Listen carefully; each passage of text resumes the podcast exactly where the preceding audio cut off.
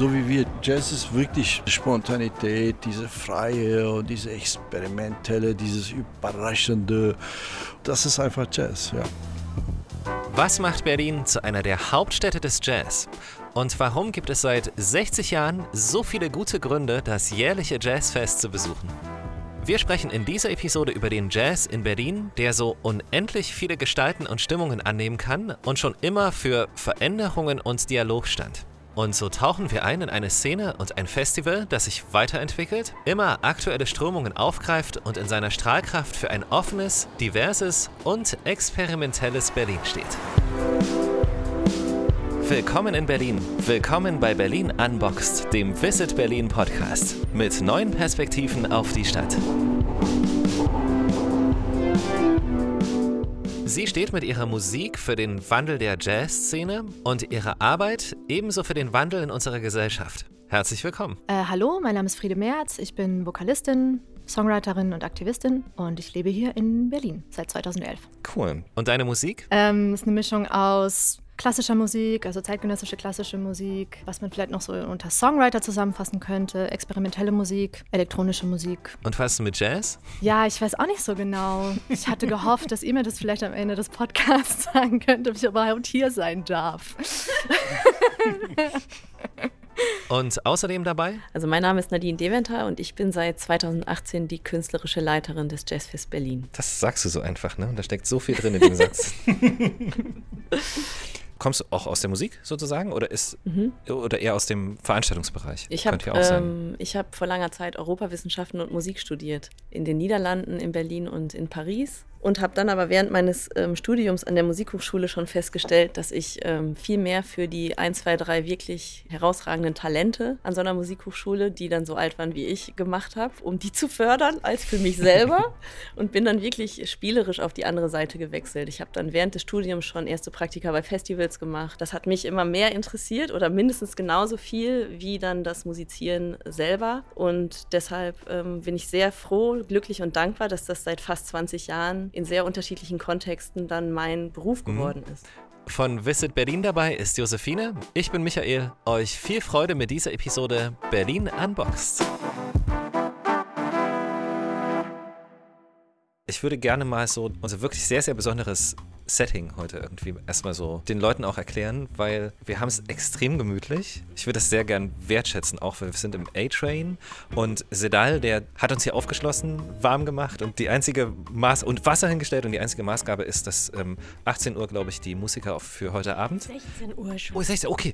Ähm, also auf jeden Fall, dass die Musiker für heute Abend kommen und proben und bis dahin müssen wir raus sein. Ansonsten gehört uns das hier und es ist wirklich sehr, sehr schön. Ich muss vielleicht dazu sagen, wir sitzen hier auch auf der Bühne auf zwischen Schlagzeug Schlagzeug und Piano und Verstärkern und noch viel mehr Mikrofonen. Und wir fühlen uns auch extrem wohl. Für euch ist es ja ein bisschen, also für dich auf jeden Fall, ist das eine sehr vertraute Umgebung. Genau auch diese Bühne. Du bist ja schon ein paar Mal hier gewesen. Genau, ich bin schon ein paar Mal hier gewesen. Ähm, mein musikalisches Profil hat sich dann irgendwann so verändert, dass ich dann nicht mehr so viel hier gespielt habe. Ähm, genau, aber vor allem die ersten Jahre, als ich am Jazz-Institut hier in Berlin studiert habe, war ich die ersten Jahre natürlich viel hier, viel zu Konzerten gegangen hier, auch in unterschiedlichen Besetzungen schon hier gespielt und ja, Bühne ist immer gut. Vielleicht ähm, Nadine, es gibt aber ja noch unzählige andere Jazzbühnen oder auch einfach Bühnen und Veranstaltungsorte, an denen Jazz gemacht wird in Berlin. Hast du denn so ein paar Lieblingsorte, die du unseren Hörerinnen empfehlen kannst? Also ich empfinde Berlin auch im Vergleich jetzt zu anderen großen Städten, in denen ich äh, schon leben durfte. Also ich habe in Amsterdam gelebt ein paar Jahre, ein paar Jahre in Paris, dann im Ruhrgebiet ein paar Jahre und jetzt in Berlin schon seit zehn Jahren. Und ich habe auch durch diesen langen Zeitraum gut verfolgen können, wie sich Berlin in den letzten 25 Jahren verändert hat. Und in Berlin gibt es eine Vielzahl von Spielstätten, die ungefähr auch die Größe des A-Trains haben. Einige sind auch noch kleiner, mhm. ein paar wenige sind vielleicht auch ein bisschen größer als das A-Train ähm, die so die Wohnzimmer sozusagen der Musikerin sind und verschiedener Szenen. Also wir haben das fürs Jazzfest im letzten, vorletzten Jahr mal zusammengetragen. Die Spielstätten in Berlin, die sich vorwiegend äh, dem Thema improvisierte Musik im weitesten Sinne und Jazz widmen. Und das sind in unserer Stadt ungefähr 15 bis 20, das schwankt, weil die kommen und gehen auch immer noch. Das mhm. war ja damals in den 90ern und Anfang der 2000er noch viel extremer mit dem Kommen und Gehen der Clubkultur und so weiter. Es sind 20 ungefähr. Das ist enorm. Also wir haben nicht so einen Leuchtturm in Berlin, wie zum Beispiel in Amsterdam, wo ich gelebt habe. Das ist auch europaweit oder weltweit bekannte BIM-Haus. Wir haben diese vielen kleinen Wohnzimmer großen Clubs, die super spannend sind ähm, zu entdecken. Ähm, da hat sich in Neukölln sehr, sehr viel getan. Da sind so in den letzten fünf bis zehn Jahren viele Clubs entstanden, wie zum Beispiel das Donau 115 fällt mir ein, KM 28. Das sowieso ergänzend zu so etablierten äh, Clubs, die es schon sehr lange Jahre gibt in Berlin, wie zum Beispiel hier das A-Twin, wie das B-Flat, wie auch das Schlot gibt es schon sehr lange als Club in Berlin.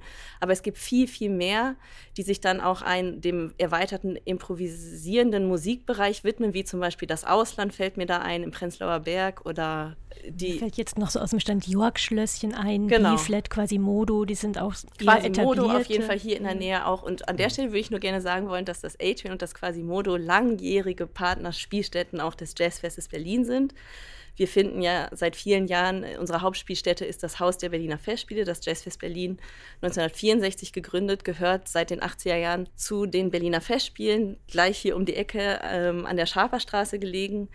Und wir kooperieren mit dem A-Train und dem Quasimodo, mit der Kaiser Wilhelm Gedächtniskirche, auch mit anderen Clubs hier in der Stadt, aber vor allem in unmittelbarer Nähe zum Festspielhaus natürlich dann mit dem A-Train und dem Quasimodo seit vielen Jahrzehnten. Das sind für uns auch und auch für mich hier ganz vertraute Orte und der Sedal ist ein langjähriger wichtiger, wertvoller Partner, der sich auch fürs Jazzfest, wir haben gestern gerade ein Gespräch gehabt, er und ich, über die Bands, die beim letzten Festival im November hier im A-Train gespielt haben, die ganz andere Musik machen, als das sonst hier im A-Train passiert. Das sind nicht unbedingt Bands, die jetzt Sedal als ähm, künstlerischer Leiter sonst ins A-Train einlädt, sondern dass es da ein Vertrauen gibt und auch eine Offenheit, mhm. sich immer wieder darauf einzulassen, dem Jazzfest das Vertrauen zu schenken, dass wir machen können, mehr oder weniger, äh, was dann im großen Kontext eines großen Festivals äh, mit den Außenspielstätten und allem Sinn macht sozusagen. Und hier steht dann immer der Ü-Wagen des Deutschlandfunk Kultur vor der Tür und eine Riesenschlange vorm A-Train.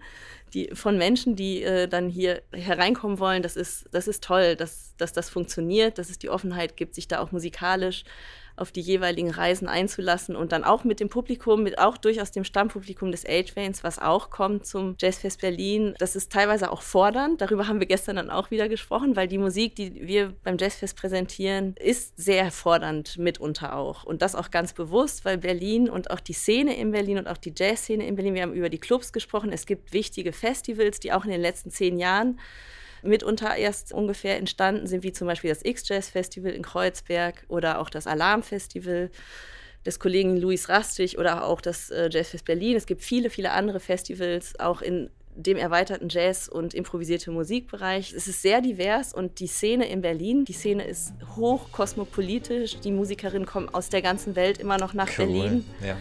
So wie in vielen Bereichen. Das sehr ist, genau. avantgardistisch genau. auch sozusagen. Und deshalb ja. ist es das Jazzfest auch, weil wir als mhm. Jazzfest Teil dieser ganzen Geschichte auch in Berlin sind.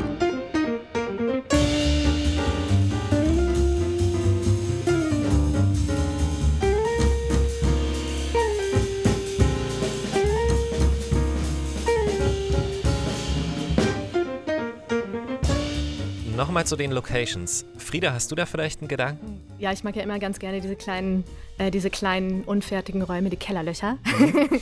Oder äh, Kellerloch im zweiten Stock, äh, gibt es ja auch immer wieder in Berlin.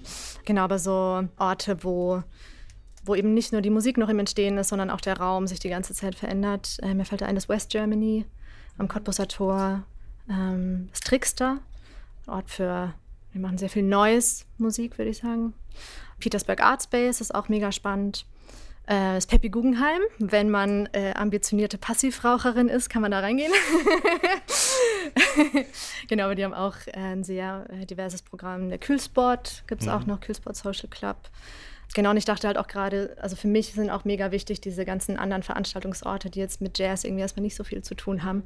Äh, elektronische Musik, Techno, äh, das Berghain natürlich, die Renate oder ja eben auch so größere Räume wie äh, das Silent Green, äh, Radialsystem, der Industriesalon, auch in Schöneweide. Boah, also, da waren wir, oder? Das ist so krass, genau, genau, weil du es gerade sagst. So, wir haben diese schöne Weidegeschichte auch mal als separaten Podcast gemacht. Super, mhm. super spannend. Da passt es natürlich rein. Das ist der Jazzkeller 69, ne? Assi genau. Glöden. Genau, ja, die, spielen dann die sind da jetzt sind sehr, ja. sehr, sehr krass. Also das ganze dort so. Ja, ja, nur dass es mal gesagt ist. Die, die Episode kann man sich auch anhören. Mhm. Ähm, sehr, sehr zu empfehlen. Ober- und Unterschöne, wie haben wir das genannt? Zwei Seiten. Schöne Weide, genau. Okay, ich wollte dich nicht unterbrechen. Äh, das war es auch schon. Also das also, passt dann natürlich nicht mehr, passt dann nicht ja. mehr in die Kategorie Kellerloch, äh, aber so. dann vielleicht eher so äh, große Betonhallen. Und so. Mhm. Aber was ich vielleicht an der Stelle auch noch kurz ergänzen kann, ist, dass ich das auch das Besondere an Berlin finde, dass diese Art von Musik mhm. überall stattfindet. Also vielleicht ist das auch der Tatsache geschuldet, dass wir halt keinen Leuchtturm haben, ne? keine exponierte Spielstätte, um die herum sich dann alles ja. konzentriert und bündelt. Wobei Wie Berlin auch, Berlin auch keine Mitte hat, ne? Genau. So. Wir haben ja auch hier diese ausgeprägte Kiezkultur und das passt schon alles ganz gut zusammen. Wobei, und da hast du ja wahrscheinlich ja auch schon von gehört, ähm, Musikerinitiativen wie die IG Jazz und auch die ähm, Deutsche Jazz Union seit ein paar Jahren mit dem Bund und auch dem Senat und Till Brönner über die Idee eines sogenannten House of Jazz nachdenken, mhm. was gegebenenfalls in der Alten Münze, das ist eine Liegenschaft ähm, relativ zentral in Berlin-Mitte gelegen, da könnte sowas entstehen, wie so ein Zentrum für improvisierte Musik und Jazz mit Probenräumen und mit ganz viel drumherum, so ähnlich wie so ein BIM-Haus oder ein Stadtgarten in Köln und, und andere Leuchttürme. Ob da das muss ich ganz kurz fragen, vielleicht auch off the records, das House of Music auf dem RAW Ja, das, wird, das wird jazzmäßig so? bespielt von mhm. Marie Blobel mit ihrer Reihe Jazz Access. Also es gibt viele, viele dieser Reihen. Mhm die wie Assis Reihe im Industriesalon Schöneweide, mhm. die hat viele Jahre im Aufsturz stattgefunden in Berlin Mitte und die sind jetzt aber da in Schöneweide mittlerweile untergebracht und von solchen Initiativen gibt es neben den Festivals neben den festen Spielstätten auch immer wieder quasi durch die Stadt sich verteilende Reihen und Initiativen, die ähm, regelmäßig ganz tolle Programme zusammenstellen und anbieten. Ja, in der Jazzwoche Berlin zum Beispiel. Ne, das ist ja auch, so ein, genau. die Jazzwoche Berlin, die hat jetzt nicht eine feste Bühne, sondern es geht quasi darum, die ganzen Bühnen der Stadt zu präsentieren. Also die ganzen Veranstaltungsorte nehmen dann teil, wenn sie da möchten. Ja. Vielleicht braucht es gar nicht so einen zentralen Leuchtturm, irgendwas, ja. weil das, das, nimmt die Aufmerksamkeit auch immer so von diesen kleinen Besonderheiten weg. Und dann sind wir so als Menschen so überrascht manchmal, wenn wir irgendwo hinkommen und sagen, ach krass, hier ist es ja auch schön. Ja mhm. klar, also ich meine, es ist, gibt tausend schöne Orte und das finde ich macht Berlin sehr, sehr gut. Was Berlin aber nicht so sehr, sehr gut macht, mhm. jetzt gerade auch mit Blick auf ähm, Menschen, die von außerhalb herkommen, mhm. um ein paar Tage in Berlin zu verbringen. Oder Dass man das findet. Grundsätzlich das, sich ja. hier zu orientieren, ist schon echt auch äh, ja. so ein bisschen so ein Geheimwissen gehört da auch dazu. Wir haben zwar ein paar repräsentative Webseiten, die auch versuchen zu bündeln, um darzustellen, was es gibt, wie zum Beispiel der Echtzeit-Musikkalender, aber das ist beileibe nicht alles, was es hier gibt. Mhm. Was fehlt, meiner Meinung nach, ist tatsächlich eine zentrale, so, so, so was ähnliches wie gelbe Seiten. Das ist ein Riesenprojekt, das müsste man abseiten. Das war mal ein Buch früher. Das, das muss man auch naja. dazu sagen. Gelbe Seiten war mal für die, die zuhören und das nicht mehr kennen. Das war mal ein Buch. Ja. Und das, das war nicht das Telefonbuch. Das war nämlich, ich habe als ja, Kind ja. immer gedacht, dasselbe wie das Telefonbuch, war es aber nicht. Gelbe ja. Seiten war wirklich wie es Google, nur halt in, in manuell. Ja, also in, in Papier. Genau. Und dann naja, kam direkt das Internet. Das weiß ich. ich du weißt das. Ja, Nein, ich meine aber. Ich fand es so lustig gerade, dass du sagst, es so, die, ach ja, es gibt Menschen, die wissen das nicht, natürlich. Die, die anderen, ich meine die anderen, die, die, uns, die uns zuhören oder so. Die auch nicht ne? wissen, was eine Telefonzelle wo ist. Ich, wo ich gerade ganz kurz dachte, so, wann habe ich das letzte Mal das Wort gelbe Seiten gehört? Ich bin auch damit aufgewachsen. Wirklich total. Weil das war so faszinierend. Dann konnte man ja wirklich gucken, nach so einem Stichwort Jazz zum Beispiel. Und dann hat man dazu halt ja. irgendwie Ergebnisse gefunden, sage ich jetzt mal. Ähm, halt analog. Ich wollte es nur sagen, so, falls sich jemand fragt. Aber das ist, es wäre toll, wenn Berlin mhm. sozusagen mhm. sich sowas leisten würde, weil es gibt hier in dieser Stadt an jedem Abend ungefähr 20 bis 30 Konzerte aus diesem erweiterten, ich nenne das mal kreative Musikbereich. Mhm. Da ist der avancierte Pop, die elektronische Musik, die improvisierte Musik, der Jazz. Das sind ja alles auch Grenzen, die mhm. fluide sind. Und ich zum Beispiel als Kuratorin bin überhaupt nicht diejenige, die das definiert und bestimmt, was denn Jazz sein soll und was bitte nicht, sondern ich als Kuratorin empfinde, meine Aufgabe, meine Hauptaufgabe liegt darin, äh, nah dran an den Musiker und Musikerinnen zu sein, die Szenen zu verstehen, den Zeitgeist zu verstehen und dann Räume zu öffnen für neue Impulse und einfach zu verstehen, wohin die Reise geht sozusagen, anstatt selber zu definieren, das ist jetzt hier Jazz und das nicht. Also, aber wenn es das gäbe, mhm. eine Übersicht über die Konzerte aus dem avancierten kreative Musikbereich, wäre es nicht schön? Wir wüssten super. alle viel mehr, was, was läuft, weil man es, man hat niemand, ich behaupte, niemand hat hier einen Überblick. Wir gehen mal kurz hier raus, weil das stimmt natürlich. Das Angebot in Berlin ist übertrieben vielfältig, was großartig ist. Einen ersten Überblick bekommt ihr natürlich auf visitberlin.de und auf Seiten wie dem Echtzeit Musikkalender oder natürlich der Seite vom Jazzfest Berlin. Und die verlinken wir euch alle in den Shownotes direkt hier unter dem Podcast.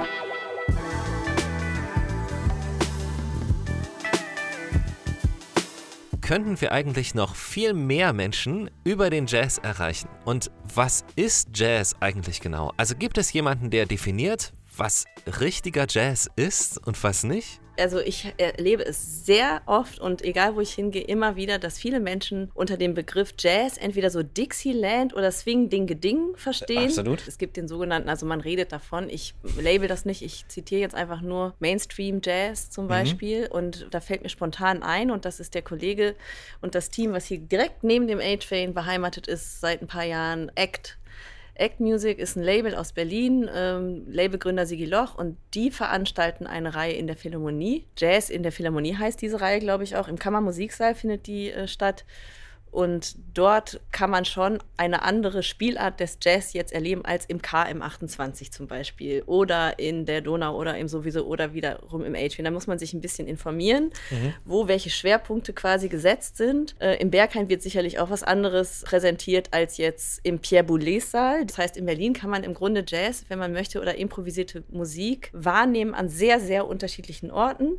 Und sehr, sehr vielfältig dann. Sehr vielfältig. Genau, genau, das ist ja ein Punkt. Ja, also von, der, von dem mainstreamigeren äh, Jazz, wenn man so möchte, dem etablierteren Jazz, dem Jazz, von dem Leute, die sich vielleicht auch noch nie mit dieser Kunstform näher beschäftigt haben, was die darunter vielleicht vornehmlich mhm. verstehen, was dann vielleicht in der Philharmonie mit und um das Team von Act Music stattfindet, bis hin zu, du hast von den Kellerlöchern gesprochen oder auch von den experimentellen Studios sozusagen in der zweiten Etage in West Germany und dann über übers Berghain bis hin zu auch immer noch ähm, Wohnzimmerkonzerten machen wir zum Beispiel auch. Ich liebe Wohnzimmerkonzerte. Ich, seitdem ich veranstalten darf, machen wir immer und immer wieder auch mit dem Jazzfest Berlin Wohnzimmerkonzerte oder Kiezkonzerte. Da geht es tatsächlich in die Wohnzimmer, die privaten Wohnzimmer von ganz normalen Leuten mhm. oder in den Friseursalon oder mhm in die Weinstube irgendwie, wir fragen, habt ihr Lust, ein Jazzkonzert zu organisieren? Das sind Begegnungsräume, die ganz, ganz andere sind und für mich genauso wertvoll und wichtig sind, um diese Musik zu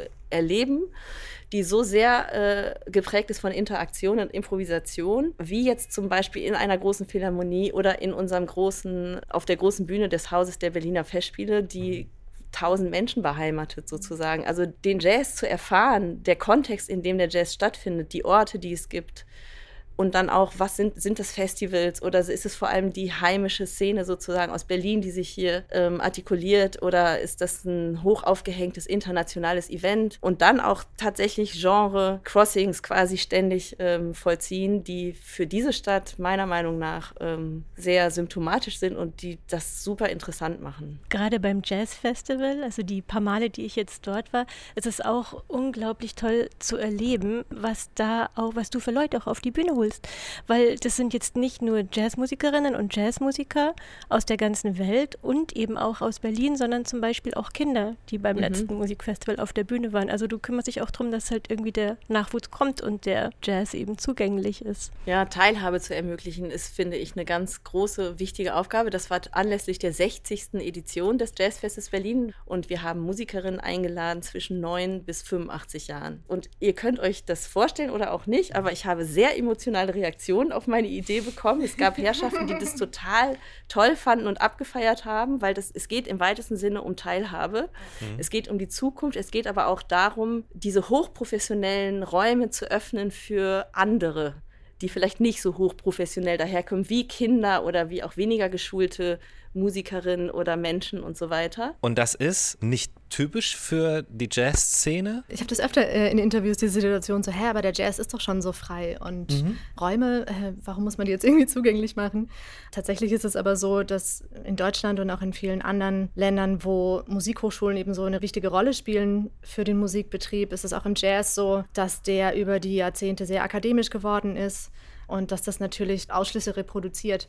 Ähm, und was ich an dieser Sache mit den Kindern mega cool fand, wenn ich das richtig gelesen habe, war es ja eben auch so, dass ihr geschaut habt, dass das eben nicht nur Kinder sind, deren Eltern halt eh schon zwei oder drei Musikunterrichte in der Woche bezahlen können, sondern halt auch die, wo die Kohle nicht da ist. Ja. Einfach um sicherzustellen, dass diese Menschen nicht ausgeschlossen werden aus dem Musikmachen, mhm. dass sie auch eine Möglichkeit haben, sich kreativ auszudrücken und dass sie auch eine Möglichkeit haben, die Leute zu finden, die sie dann fördern. Das ist ja, ohne das geht es ja nicht ich weiß nicht, ob das so sehr eine Berlin-Sache ist, vielleicht schon, weiß ich, ähm, aber so dieses Interdisziplinäre, dass man halt sagt, okay, es ist, also es ist nicht nur so, dass wir die unterschiedlichen Musikgenres, dass die sich hier vermischen, sondern auch, ähm, dass Musik und Tanz zusammenkommt, Musik und Schauspiel, gut, ja sowieso, ähm, aber dass das zum Beispiel auch in der Improvisation äh, eine mega wichtige Rolle spielt. Ich dachte auch so Galerien, ne, also wenn wir wieder bei kleinen Räumen, wenn wir dahin wieder zurückgehen, äh, spielen da auch eine große Rolle, so kleine, kleine Räume, die relativ blank sind und wo das auch schon von vornherein so angelegt ist, dass sie die ganze Zeit sich sich verändern können und dürfen und wo das auch alle von vornherein unterstützen.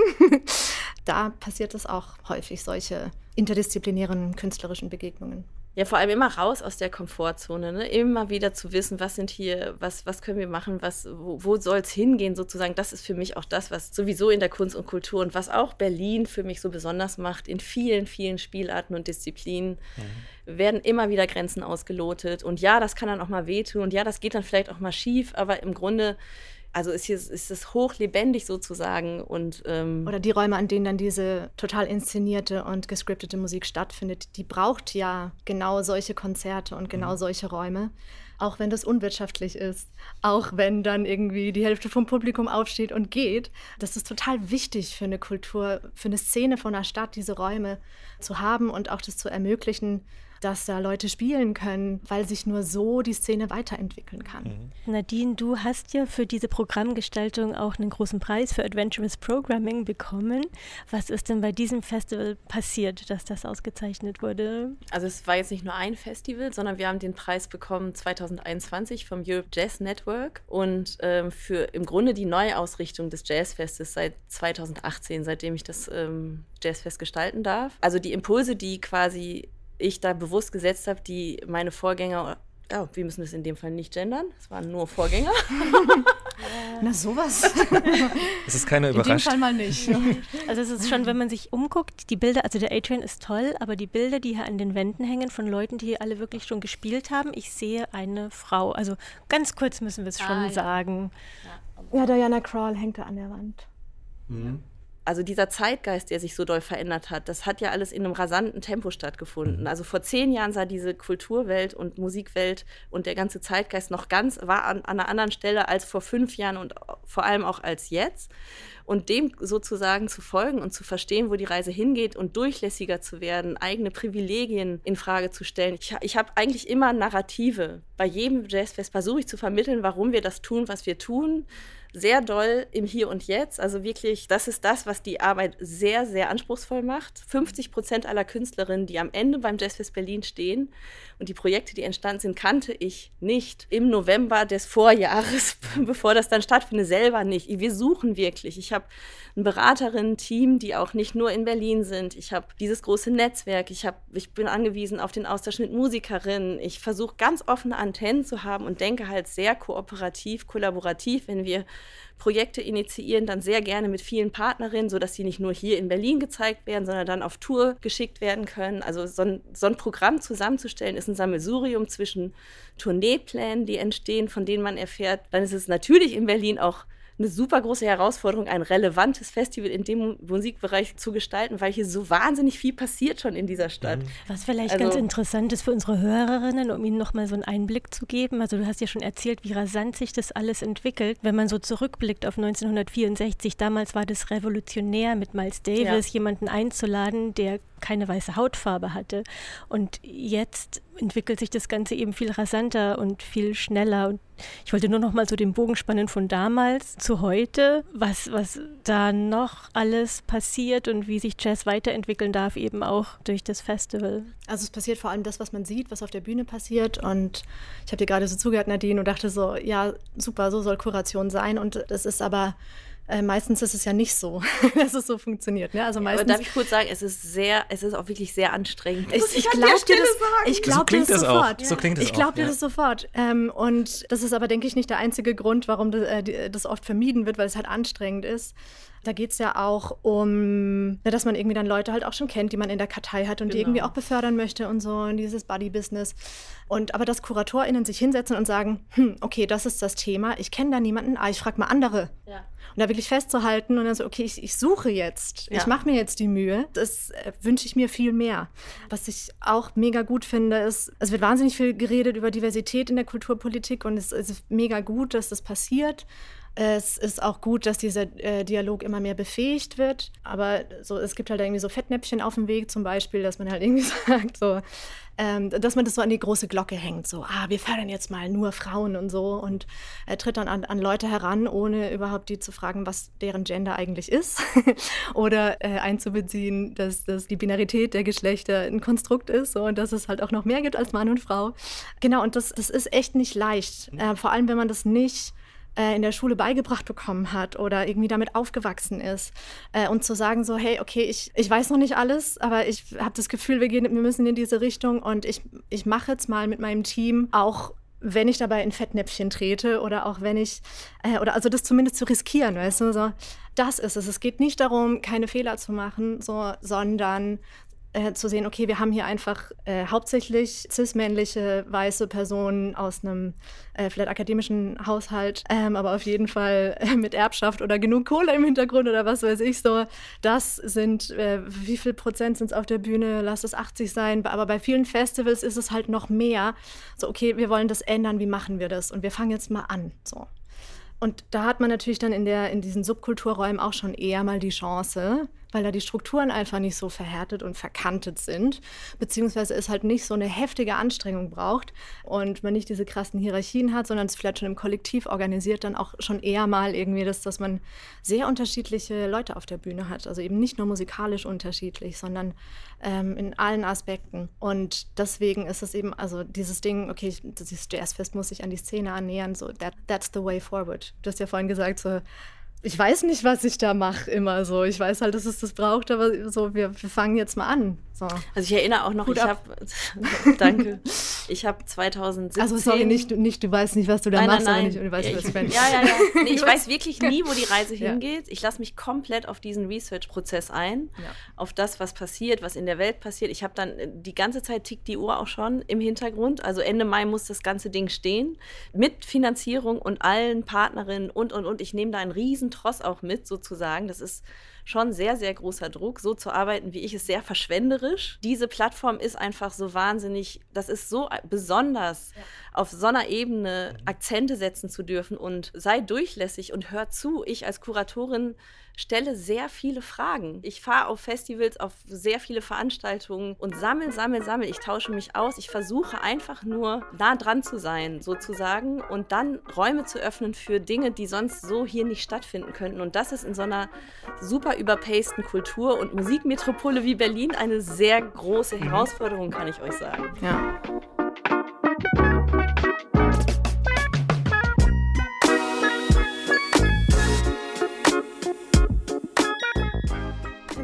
Was verraten für 2024 Jazzfest Berlin? Ja. In der Pandemie haben wir sehr viele Gespräche alle miteinander darüber geführt, was für ein wahnsinniger Luxus es doch wäre, mal die Zeit für einen Moment anzuhalten und still zu stehen, zu reflektieren, mal durchzuatmen, wirklich irgendwie mal sich zu besinnen sozusagen. Das tun wir natürlich nur bedingt, weil wir sind ein Festival und so weiter. Aber ich erinnere mich an viele Webinars mit Kolleginnen, Künstlerinnen, Musikerinnen aus der ganzen Welt, wo alle hatten die gleiche Sehnsucht. Und deshalb werden wir 2024 tatsächlich auf die eigene Geschichte äh, schauen, auf diese 60 Jahre. Zum Beispiel die Frage sich zu stellen, wie haben weiße Männer schwarze Musik vermittelt?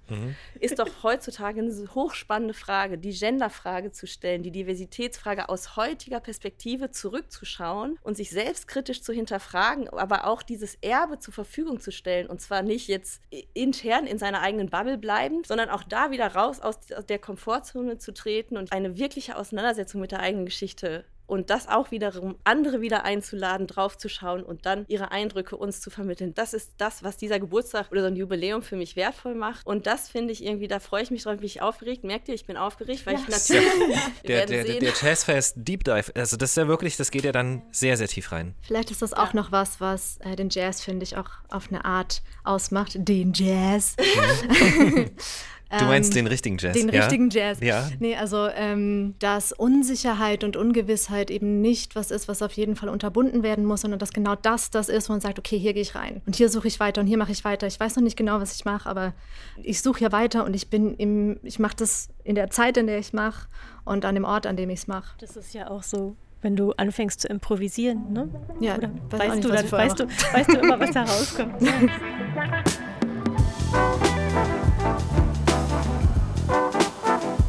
Dann bleibt jetzt noch ein riesiges Dankeschön an Sedal, dem Leiter des A-Train. Sedal, vielen Dank, dass wir da sein konnten. Es ist einfach so krass schön hier. Oh, ja, sehr gerne. Hat mich sehr gefreut, dass ihr diesen Laden, also das ETN, ausgesucht habt und ihr habt, dass ihr euch wohlgefühlt habt. Das, äh, äh, ja, das, da kann ich einfach nur sagen, ja, gut, gut gemacht, glaube ich, äh, von uns. Die Atmosphäre stimmt. Ja, und jetzt geht es gleich weiter, ne? Also wir sind jetzt schon ein bisschen, wir haben ein bisschen Angst, dass die Musiker jetzt hier reinkommen und uns Tatsächlich, runterschmeißen. Tatsächlich, ja. Die müssen jeden Augenblick kommen. Also ich gucke sehr nervös schon an die Tür. aber da noch keiner durch diese Tür kommt, können wir gerne noch ein bisschen die Zeit nutzen. Aber ich denke, äh, ja, diese Musiker sollten auch genug Zeit haben. Äh, wissen viele, die jetzt hier gerade in der Runde sind, wie wichtig das ist, dass man irgendwie auch gleich sofort loslegen kann und die Bühne aufbauen und Soundcheck und Linecheck. Das ist so wichtig für das Gelingen des Abends. Also herzliche Einladung auch hier ins A-Train. Es ist fast jeden Abend hier ein Konzert. Das stimmt.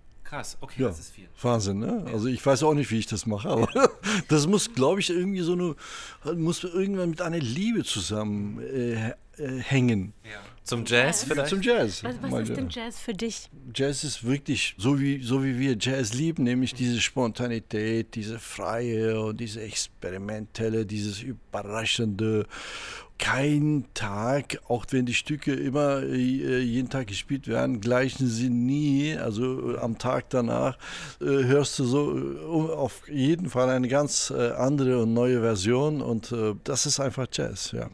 Ich wollte noch mal alle kurz durchgehen. Also vielen, vielen Dank. Ich danke euch. Es ist krass, wie viele Gedanken dahinter so stecken. Das ist wirklich sehr, sehr beeindruckend gewesen.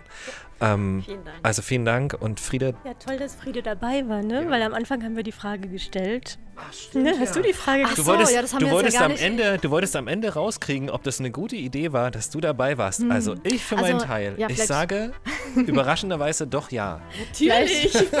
vielleicht, ähm, genau, müsste man erstmal klären, was Jazz überhaupt ist, um sich die Frage stellen zu können, ob man denn da reinpasst. Was? Ja, wir wissen ja, es war die Überraschung. Jazz genau. ist Überraschung, Veränderung, Ungewissheit. Und dass es diese Frage so schwer zu beantworten gibt. Insofern ist ja alles erlaubt, ist alles richtig, ist alles falsch. Es ist genau, es ist die, die Definition der Vielfältigkeit eigentlich. Also, Daumen vielen, vielen Dank. Dafür. Nein, daran habe ich jetzt gar nicht mehr gedacht. Vielen Dank, dass du auch deine Gedanken mit uns geteilt hast und dass du dabei warst. Ja, gerne. Danke euch. Cool. Danke euch.